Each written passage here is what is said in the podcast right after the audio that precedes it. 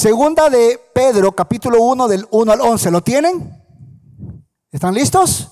Bueno, dice la palabra del Señor así.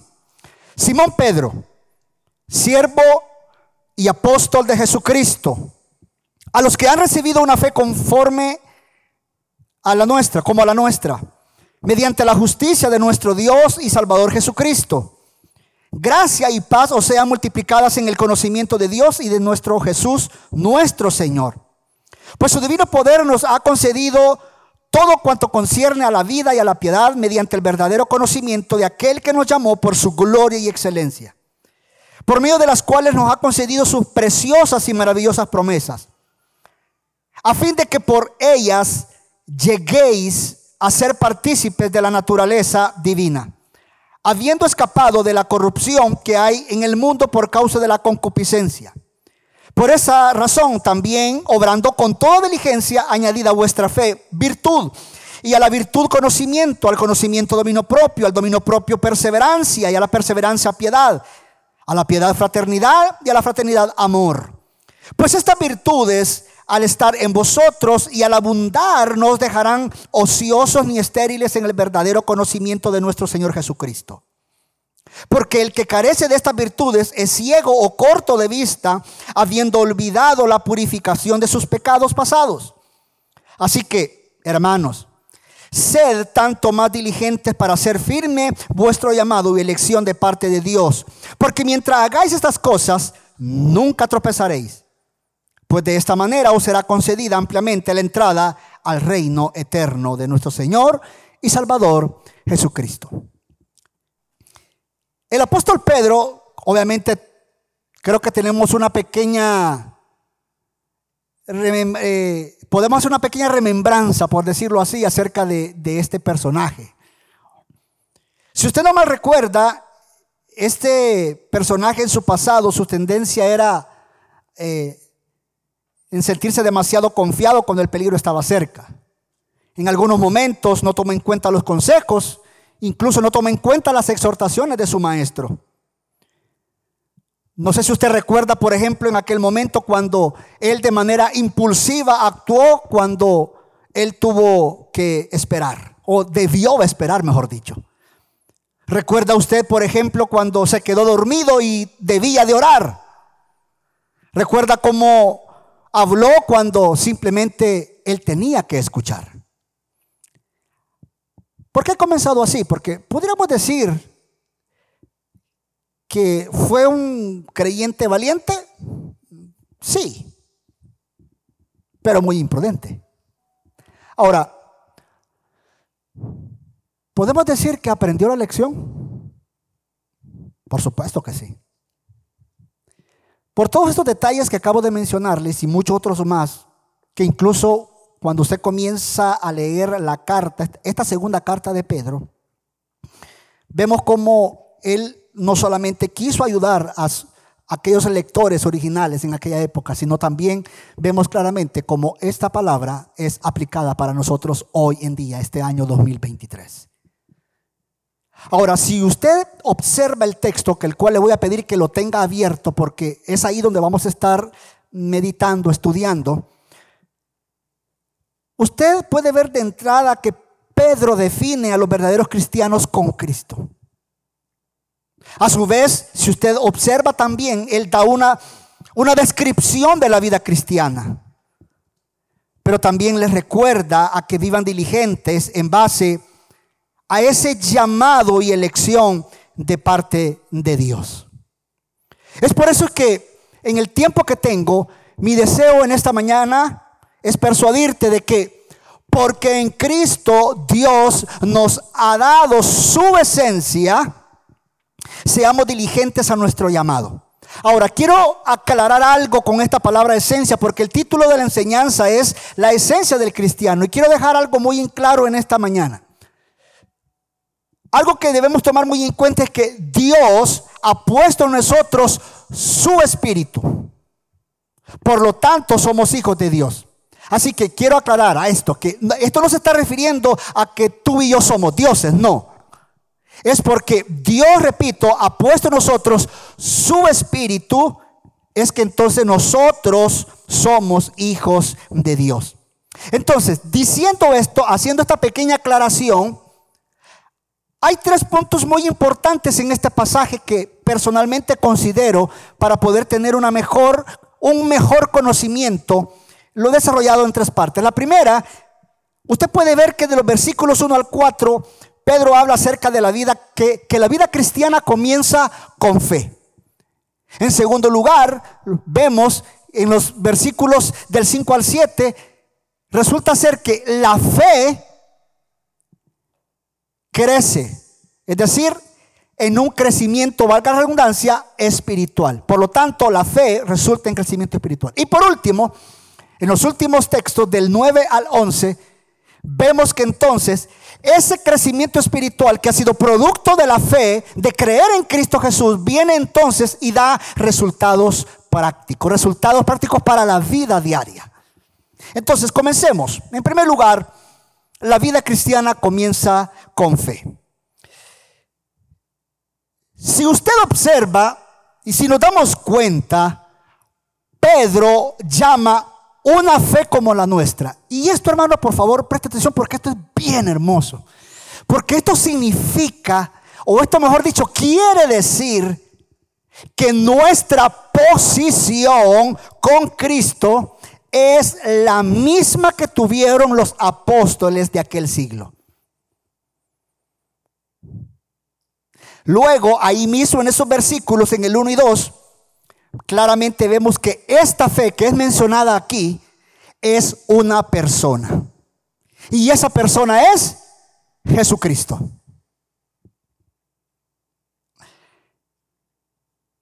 Esa persona, al ser Jesucristo, obviamente nos damos cuenta que es el Hijo de Dios, el Salvador.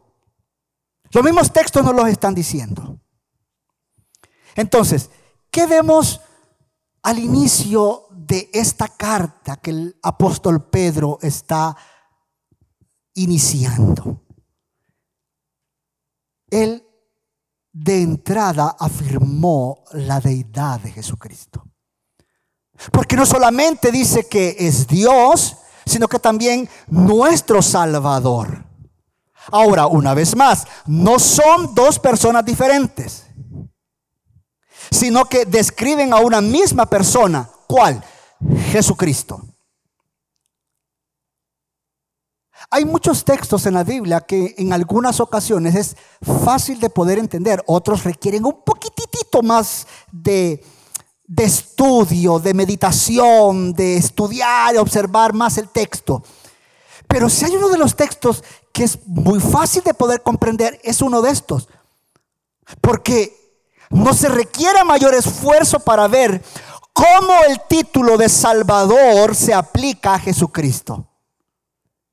Y es que si nos damos cuenta, el saber que Jesucristo, iglesia, es nuestro Señor y Salvador, el mismo texto nos arroja tres cosas bien importantes. Nos dice tres beneficios espirituales que en nadie más se pueden conseguir exclusivamente solo en Jesucristo. ¿Y cuáles son esos tres beneficios que el apóstol Pablo al inicio de esta carta está mencionando? No sé si usted ya lo observó. ¿Cuáles son? Justicia. Exacto. Chequecito de buena en la pregunta del examen, hermano.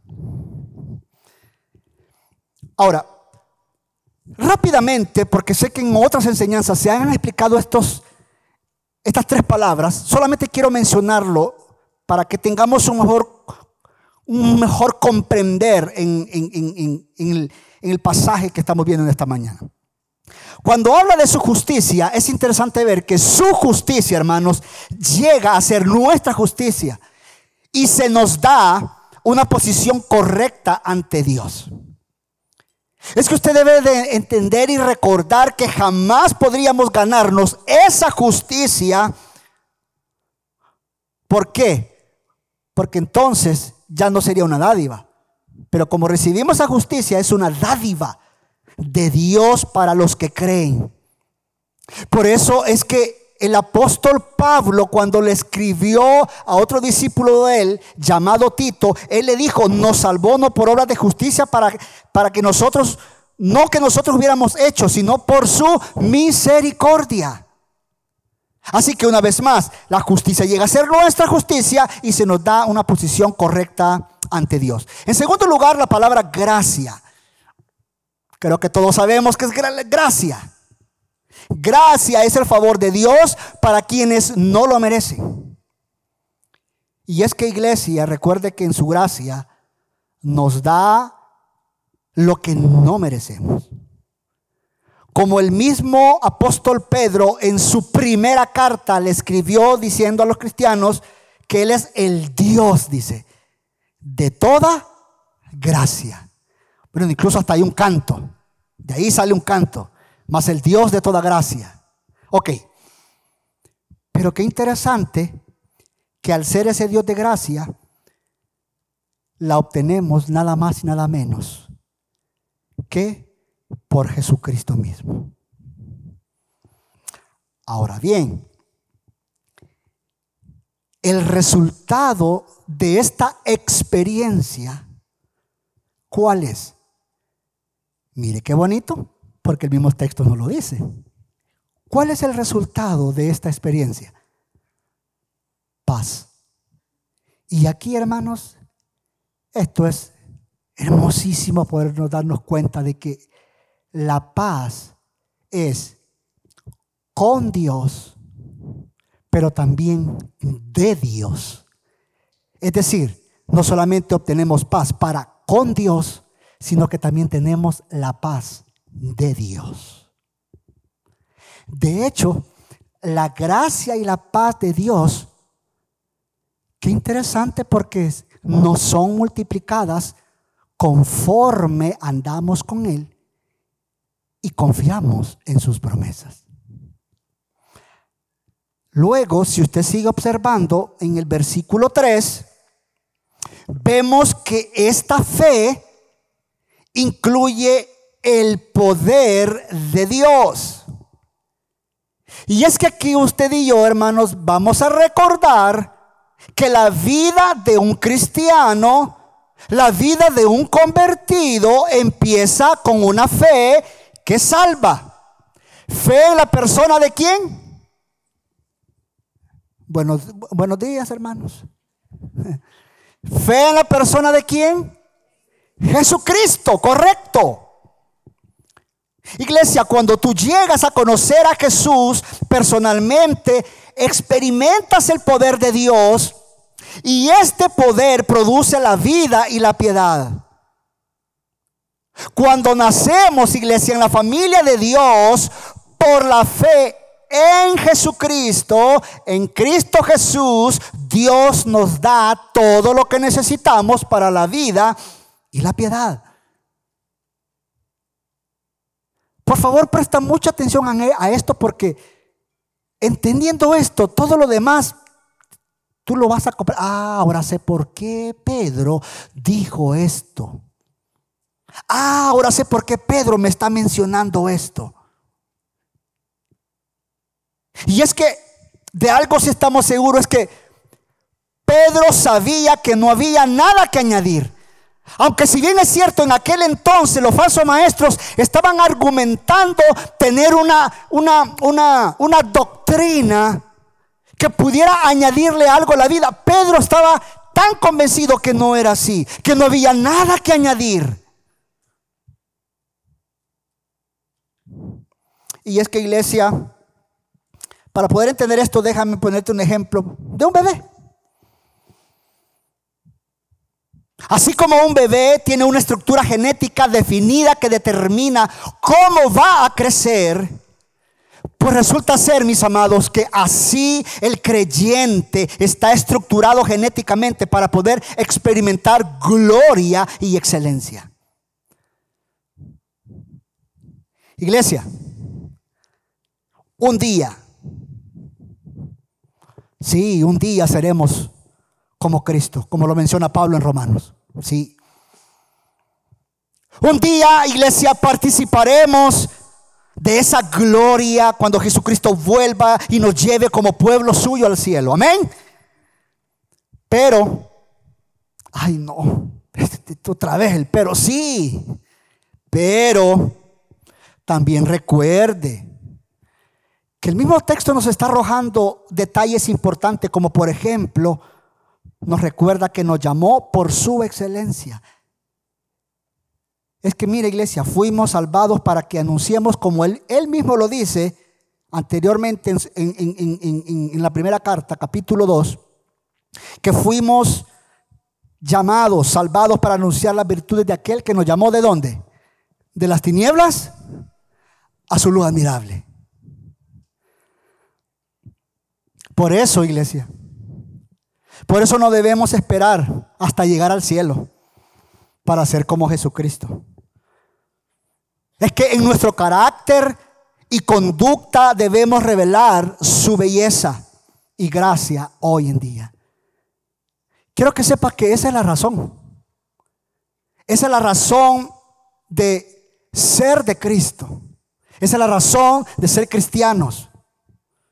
Mostrar en el día a día el carácter formado a través de diferentes situaciones, circunstancias, pero también la conducta.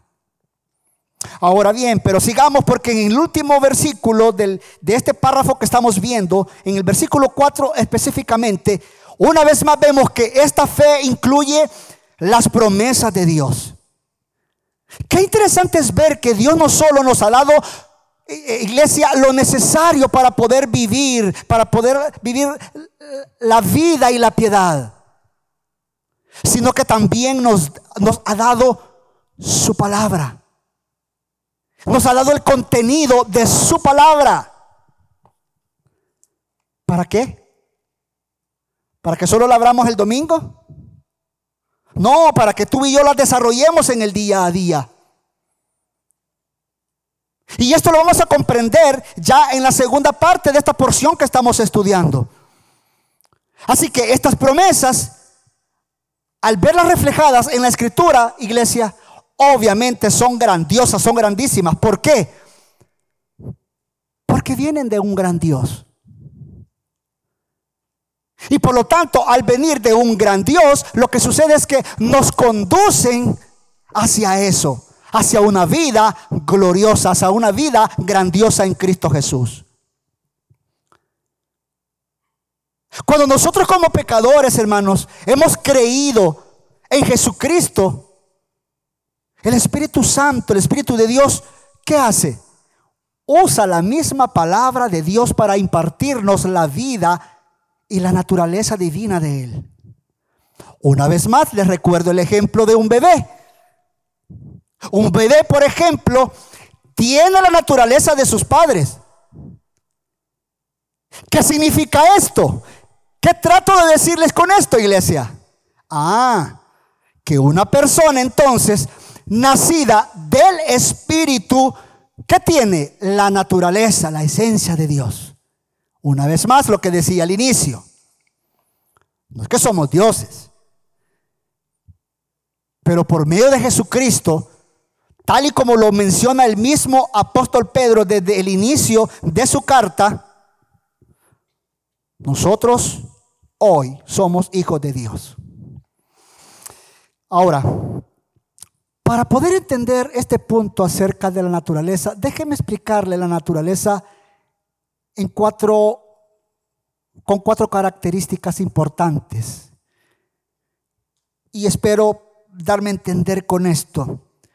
Porque es bien interesante ver que la, naturaleza determina cuatro cosas.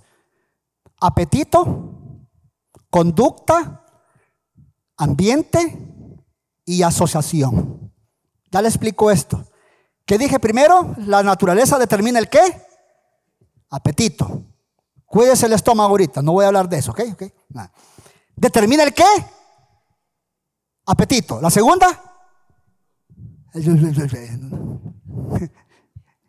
¿La? Muy bien, muy bien. Punto. Tercero, medio ambiente. Y cuarto, asociación. Para poder entender la primera, que la naturaleza termina el apetito, déjeme ponerle el ejemplo con esto. El cerdo, por ejemplo. Por mucho que usted y yo lo bañemos, lo lavemos, le echemos a la loción más cara, si ese cerdo mira lodo, ¿qué va a hacer? Irse para el lodo. ¿Por qué? Esa es su naturaleza. El perro, incluso el apóstol Pedro, si usted observa en el capítulo 2 de esta misma carta del segundo de Pedro, él dice de que el perro se comerá incluso su propio vómito. ¿Por qué? Porque esa es su naturaleza. Ah, pero vea esto. ¿Cuál es la diferencia entre cerdo, perro y oveja? ¿Qué quiere la oveja? ¿Lodo? No, la oveja ¿qué quiere? Verdes pastos. ¿Por qué? Porque esa es su naturaleza. Así que la naturaleza determina el apetito. Por eso es que también entonces, como dije en segundo lugar, la naturaleza determina la conducta. Por ejemplo, un águila vuela porque tiene que Pastor, por favor, usted con sus preguntas. Naturaleza de águila. ¿Usted ha visto algún delfín nadar así? ¿Mm?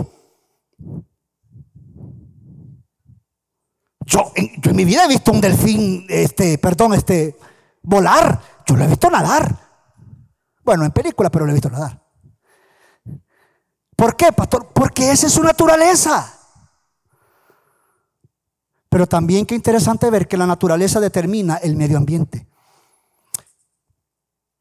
Eh, por donde nosotros vivimos hay, hay varios árboles y a veces por las tardes llegan varios visitantes y uno de esos visitantes llegan las ardillas.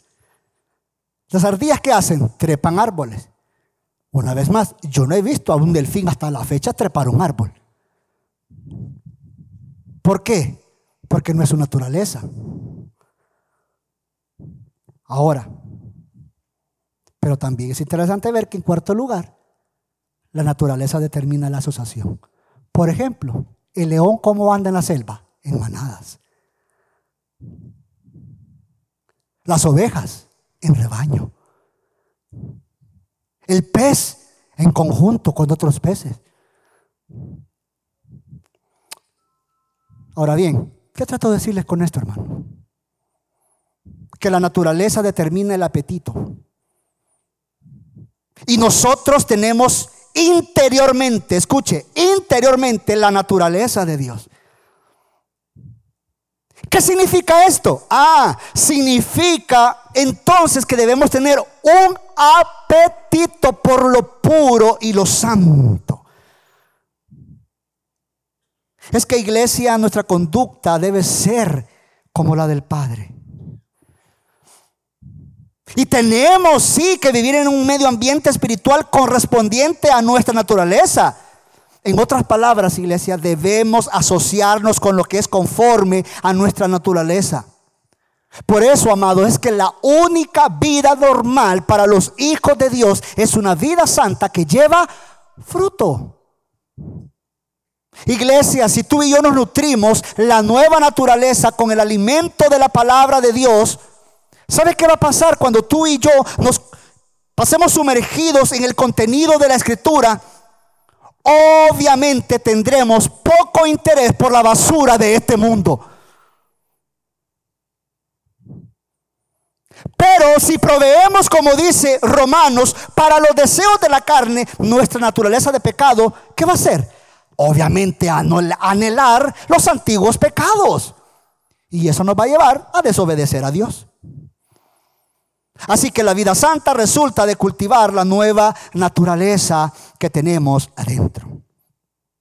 Ahora, usted va a entender ahora, amados, por qué entonces Pedro ha comenzado así, de manera tan espectacular, esta carta. ¿Ve la importancia que implica esto? ¿Ve por qué es tan importante ver de entrada cómo vemos la obra redentiva, salvadora de Cristo Jesús? Y cómo eh, Pedro viene entonces y lo, resalta acá. Pero resulta ser que esto continúa. Porque así como dije hace un momento, la vida cristiana comienza con con fe. Ok, pues resulta ser que la fe resulta en crecimiento espiritual. Y eso es lo que vamos a ver a continuación en los versículos 5 o 7. Si nos damos cuenta, el nuevo nacimiento, o como también se le conoce teológicamente la regeneración, pero mejor dicho acá, el nuevo nacimiento, iglesia, el nuevo nacimiento no es el fin, sino el principio. Es que Dios nos da todo lo que necesitamos para vivir vidas santas. Pero eso sí, debemos ser aplicados y diligentes. ¿Para qué? Ah, para usar los medios de gracia que Él mismo nos ha provisto. Por eso es que el crecimiento espiritual, quiero que sepa que el crecimiento espiritual no es automático. Vaya, ya llegué, ya vine, a ver qué voy a escuchar ahora. ¿Tú crees que ya cumpliste la cuota por estar ahí sentado? ¿Tú crees que ya creciste espiritualmente por estar ahí sentado? ¿Tú crees que porque ya abriste la Biblia hace unos minutos ya tuviste el crecimiento espiritual necesario para la semana? No. El crecimiento espiritual no es automático. Requiere el apoyo con Dios y la aplicación de la diligencia y disciplina espiritual. Por eso Pablo, cuando les escribió a los filipenses, les dijo en el capítulo 2, versículo 2 en adelante, ocupaos de vuestra salvación. Pero ¿por qué tenían que ocuparse de, de eso, de vuestra salvación? Ah, porque Dios es el que produce en vosotros el qué? El querer como el hacer. Volviendo al pasaje de Pedro, qué interesante ver entonces que lo que Pedro mencionará a continuación en estos versículos, mire, es la continuación de lo que ya había dicho anteriormente en los versículos 3 y 4. La palabra añadir que aparece ahí, en realidad, hermanos, quiere decir suplir en forma generosa. En otras palabras, iglesia, cultivamos una cualidad al ejercer otra. Y estas gracias se relacionan una con la otra, así como las ramas, hermanos, se vinculan al tronco y esas ramitas chiquititas a la más gruesa y así sucesivamente. Como Pablo lo menciona allá en Gálatas, como el fruto del Espíritu, estas cualidades, hermanos, brotan brotan de la vida y una relación vital con Jesucristo. Aquí no hay tal frase como algunos dicen, mm, ya soy cristiano. Así que que Dios haga todo. Como todos modos, ya soy nacido de nuevo, ya me regeneró, ya me, ya me santificó, ya me purificó. Viven la vida loca entonces. Démosle con todo. Un juguete, por favor. No hay tal frase como esa entonces aquí. Por eso es que Pedro hoy va a entender por qué. En el versículo 5, literalmente él escribió, obrando con toda... Sí, hermano, usted, obrando con toda... Amén. Ahora, Comencemos. Porque a la fe dice que hay que agredirle, agregarle algo. ¿Qué, y, y, qué hay que agregarle? Virtud. ¿Qué significa esto? Mire, significa que cuando algo en la naturaleza cumple su propósito, eso es virtud. Para un mejor comprendimiento por lo que estamos viendo, esto puede traducirse mejor con una palabra, excelencia. Los que son agricultores acá o les gusta trabajar la tierra me van a entender este ejemplo. La tierra, por ejemplo. La tierra que produce cosecha es excelente. ¿Por qué? Porque está cumpliendo su propósito. Iglesia, el creyente glorifica a Dios porque tiene adentro la naturaleza de Dios. Así que cuando el creyente hace esto, muestra excelencia. ¿Por qué? porque está cumpliendo su propósito en la vida. Y es que la verdadera virtud, hermanos, en el creyente, quiero que entiendas que no existe solamente en, en pulir. No consiste en pulir cualidades humanas. No, no, no, no, no, no.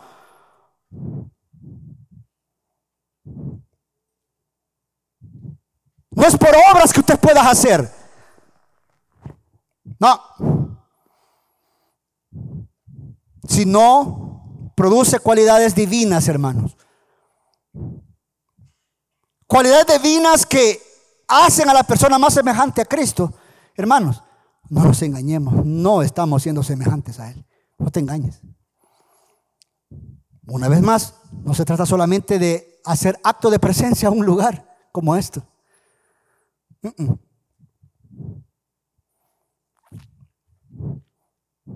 Y esto es bien duro. incluso meditando en, esta parte, solo en esta primera parte, no se trata solo de estar sentado aquí y, preparando este, este texto. No, no, no. Lo que te digo no te lo estoy diciendo por ti, lo estoy diciendo por mí.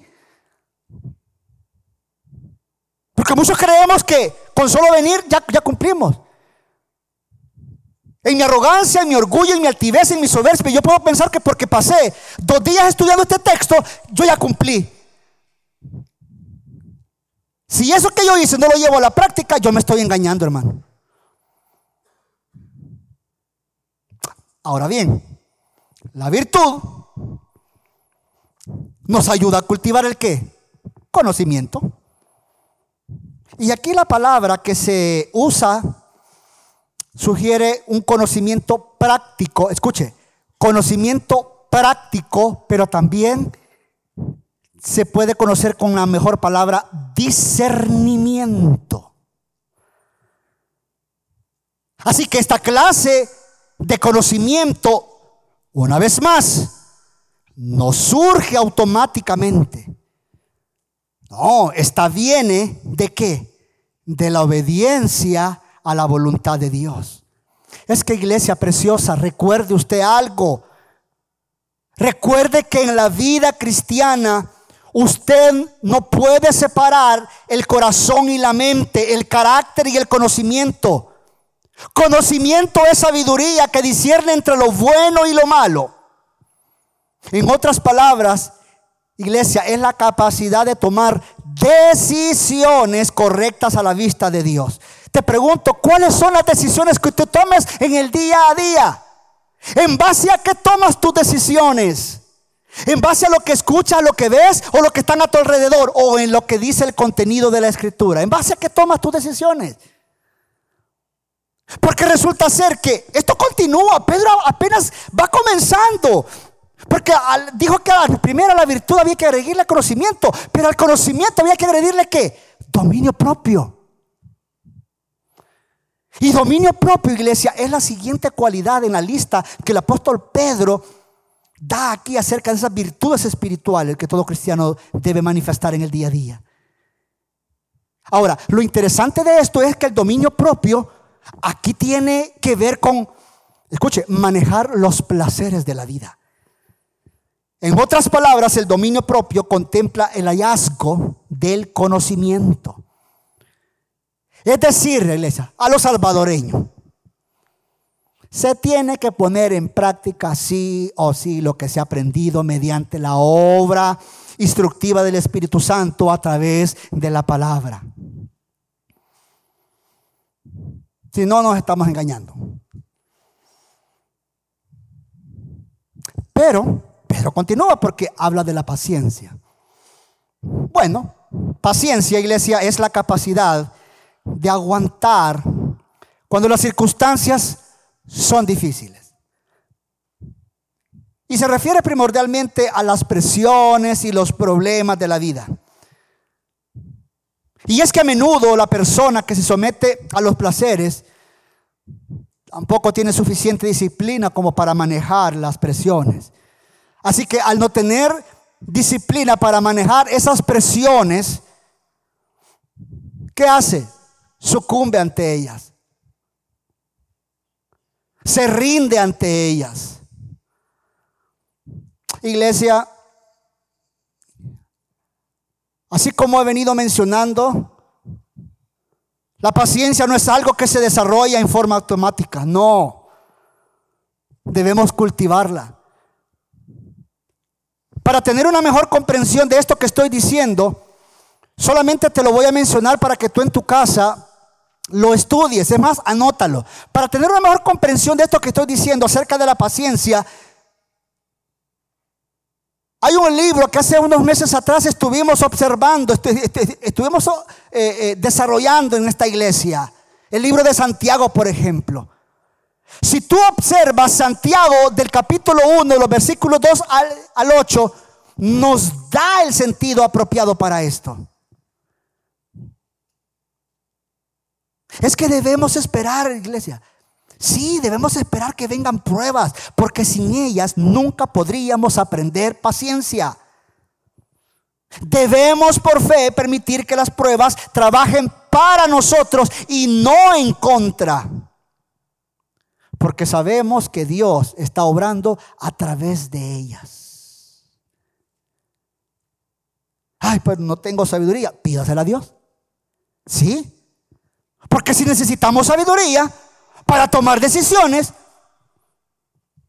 pídasela. Porque pidiéndoselas a Dios, ¿qué va a pasar? Dios las va a conceder. Mira iglesia, yo sé que a nadie le gustan las pruebas. A nadie le encantan las pruebas. Pero, qué interesante. Pero sí disfrutamos de confiar en que Dios está actuando a través de esas pruebas. Porque a través de esas pruebas ellas harán que todo obre para nuestro beneficio y su gloria. Así que para pasar a la siguiente, por lo tanto, iglesia, la paciencia es la actitud y estado mental que no se mueve por la dificultad, sino que puede resistir los ataques tanto de afuera, es decir, del mundo, como también los de adentro, haciendo referencia a la carne. Por lo tanto, el creyente que permanece cimentado en la escritura, que no lo mueve nada, el creyente que, que, permanece firme en la escritura, ante cualquier situación, ante cualquier circunstancia, no se va a dar por vencido tan fácilmente.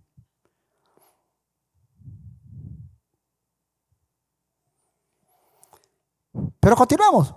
Porque el texto nos sigue arrojando más detalles. El, autor nos está dando más detalles. Luego dice, piedad. Ok. Piedad simplemente quiere decir semejanza a Dios. Significa adorar bien.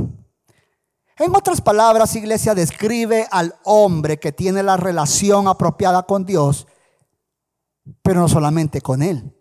Escuche,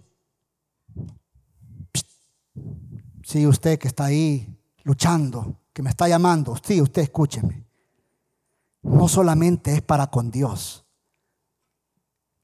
sino también para con sus semejantes.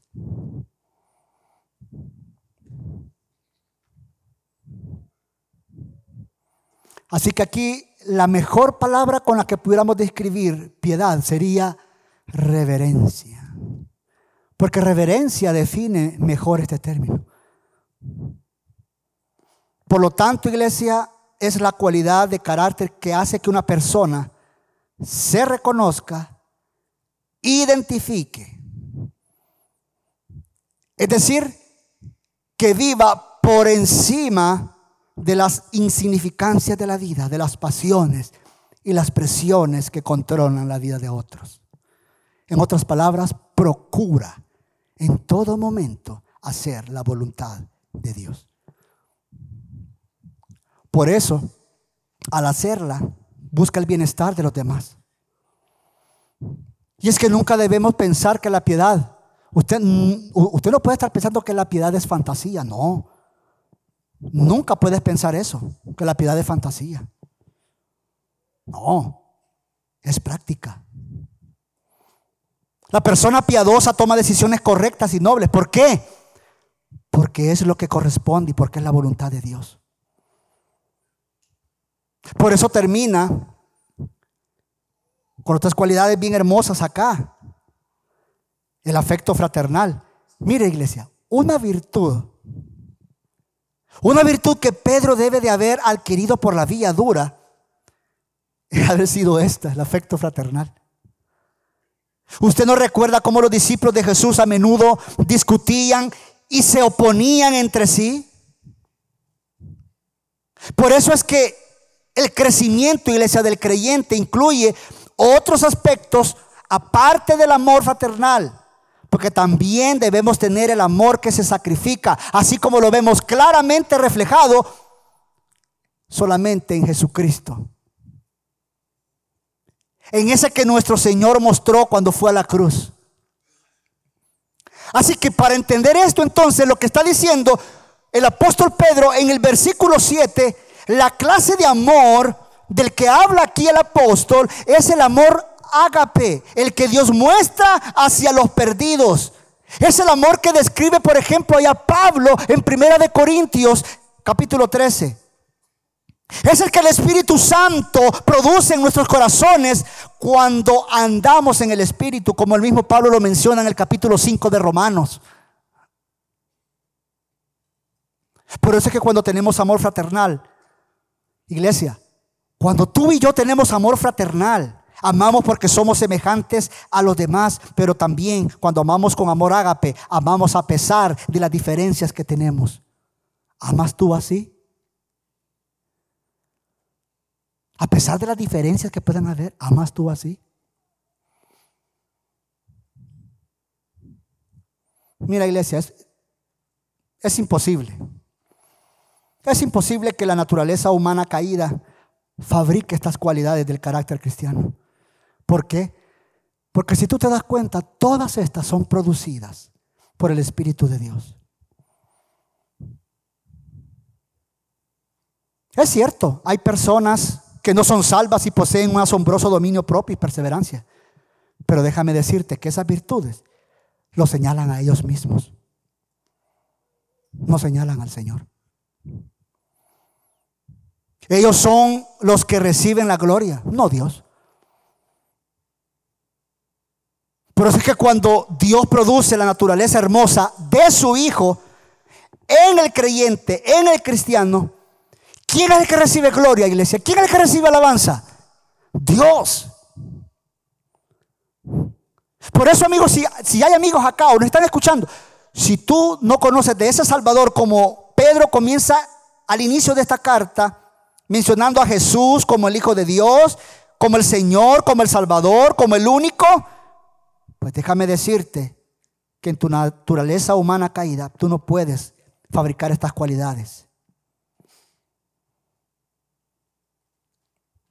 Por eso, iglesia, como tenemos la naturaleza divina, podemos crecer espiritualmente y cultivar esta clase de carácter cristiano. Es que el poder de Dios y sus preciosas promesas, como dice Pedro, son los que produce este crecimiento. Ahora bien, lo asombroso es lo siguiente.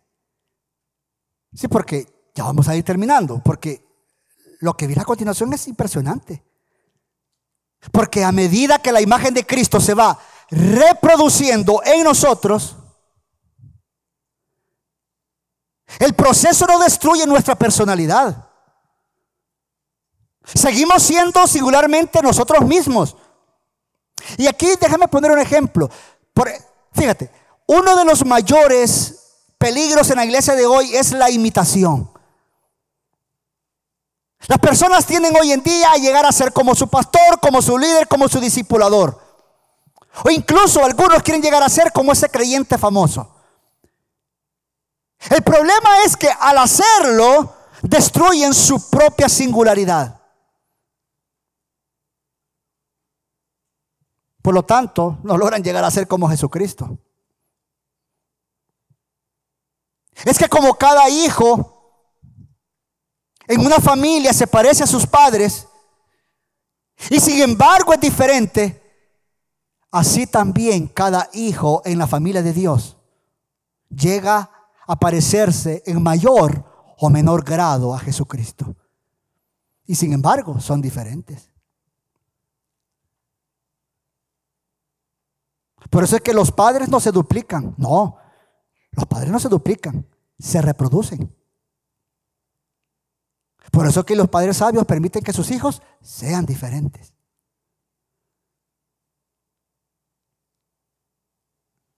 Ahora, ya para terminar, en la tercera parte de este pasaje vemos claramente de los versículos 8 hasta el 11 que el crecimiento espiritual entonces da resultados prácticos. ¿Cómo puede el creyente estar seguro de estar creciendo espiritualmente? Bueno, Pedro, si usted observa, Pedro nos da tres pruebas del verdadero crecimiento espiritual. Uno de ellos, el fruto. En el versículo 8 usted lo ve claramente. El carácter cristiano es un fin en sí mismo, pero también es un medio hacia un fin. ¿Qué quiero decir con esto? Que a medida que nos parecemos más a Jesucristo, más puede usarnos el Espíritu Santo en el testimonio y el servicio. Por eso, iglesia, si tú como cristiano no creces, estás ocioso y sin fruto, tu conocimiento de Jesucristo no está produciendo nada práctico en tu vida. Por eso es que la palabra aquí es inútil. Pregúntate, ¿estoy siendo este yo? ¿Estás sirviendo? ¿Estás discipulando? No, solo los domingos, con eso me basta. Hmm. Yo conozco a muchos cristianos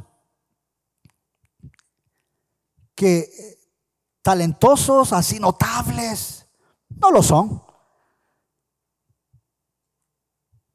Pero cuando uno habla con ellos, incluso no tienen esas capacidades especiales de elocuencia, no, pero cuando uno habla con ellos, wow, Dios los utiliza de una manera impresionante. ¿Por qué? Porque no es personalidad, es el conocimiento de la escritura.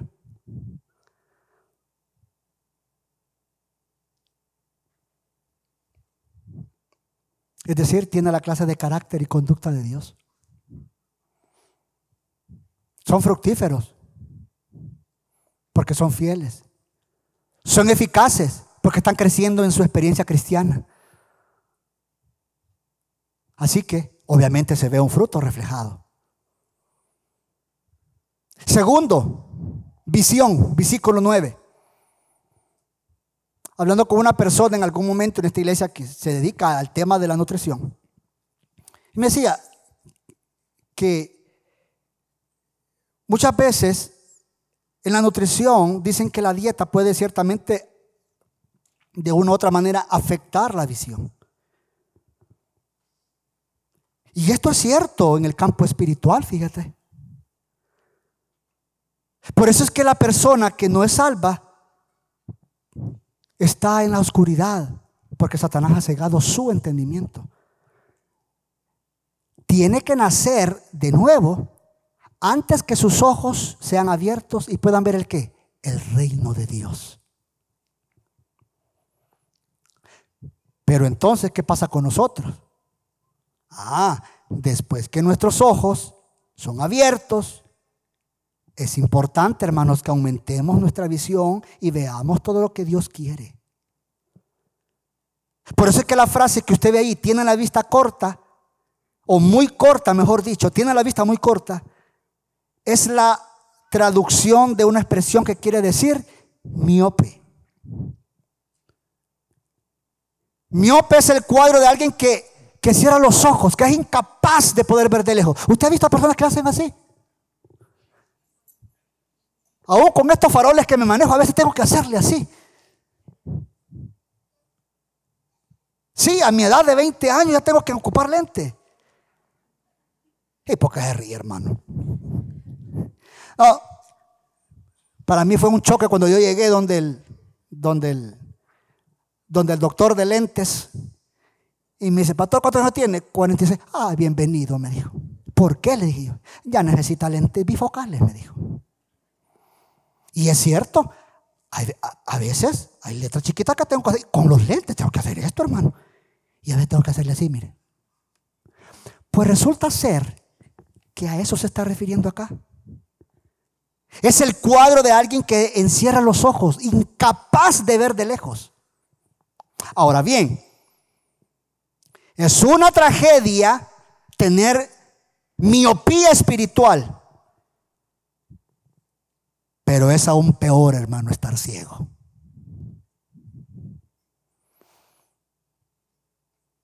Y aquí en amor quiero exhortarte, iglesia, porque si tú y yo olvidamos lo que Dios ha hecho por nosotros, no nos va a emocionar hablarle de Cristo a otros. Iglesia, mediante la sangre de Jesucristo hemos sido lavados y perdonados. Dios nos ha abierto los ojos. Cultivemos la gratitud en nuestros corazones y afinemos nuestra visión espiritual.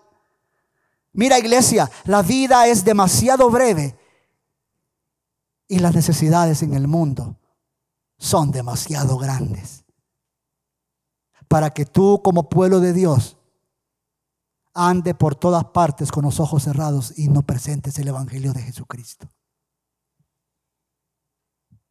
Ahora, termino con la tercera prueba que menciona Pedro acá. Seguridad. Si uno anda, iglesia, esto es obvio, pero si uno anda con los, con los ojos cerrados, ¿qué, ¿qué va a pasar? Vas a tropezar.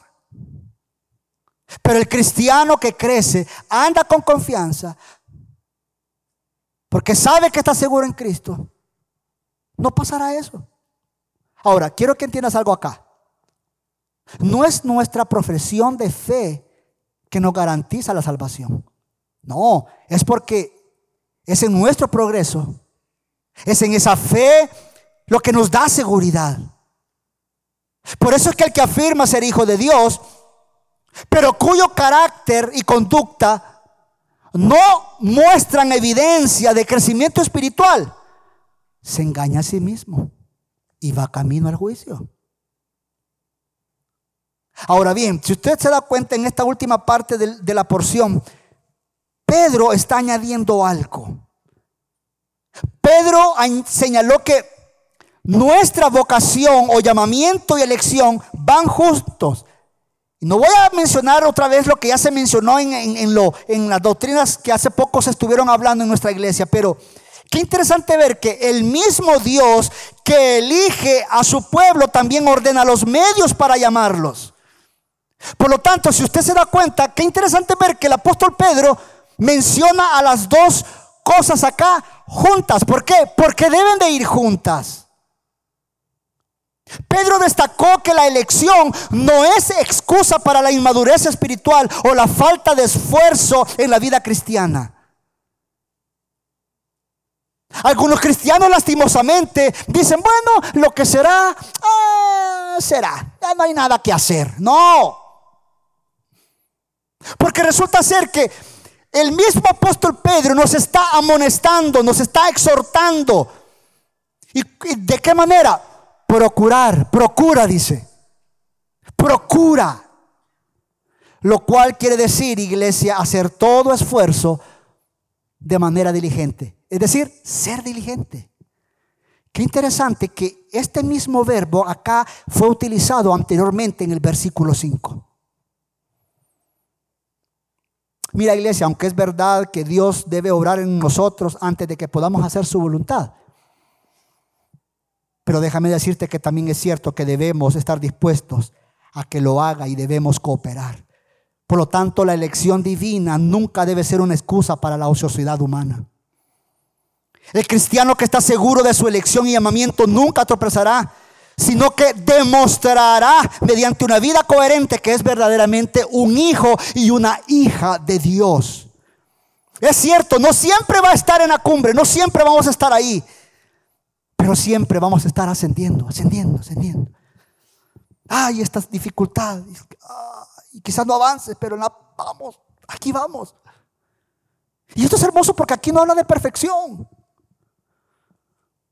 Por eso es interesante iglesia, que si hacemos estas cosas, las que están mencionadas, hoy, hoy, voy a entender por qué Pedro viene y las menciona, lo que produce esa fe, lo que es mencionado en los versículos 5 y 7. Es decir, si hacemos estas cosas mencionadas en esos 5 y 7, versículos 5 y 7, comparado con el versículo 8, y si demostramos conocimiento, crecimiento y carácter cristiano en nuestra vida diaria, podemos estar seguros de que somos salvos y que un día iremos al cielo. Por eso es interesante que la expresión traducida, escuche, la expresión que ahí mismo aparece en el texto, os será concedida, es la misma que se traduce en añadir la que vemos en el versículo anterior, en el versículo 5 específicamente. Y para entender esto es importante porque esta palabra, esta frase corresponde a una palabra griega que quiere decir costear los gastos de un coro. Y déjame explicarle esto, porque en aquel tiempo, cuando habían grupos teatrales de los griegos y presentaban sus dramas, había que costear eso y eso era extremadamente carísimo, de alto costo. Eran muy elevados. Así que la palabra llegó a significar tanto en aquel entonces que se generó en una frase, hacerla generosa, hacer una provisión generosa.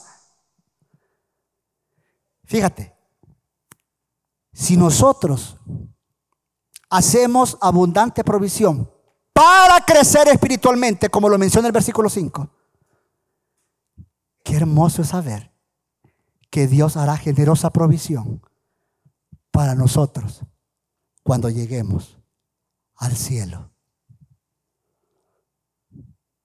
¿Te alegra eso? A mí me, me encantó esto. Por eso, iglesia, la vida cristiana empieza con fe. Pero esa fe debe llevarnos al crecimiento espiritual. Para que así en el día a día produzca resultados prácticos en la vida.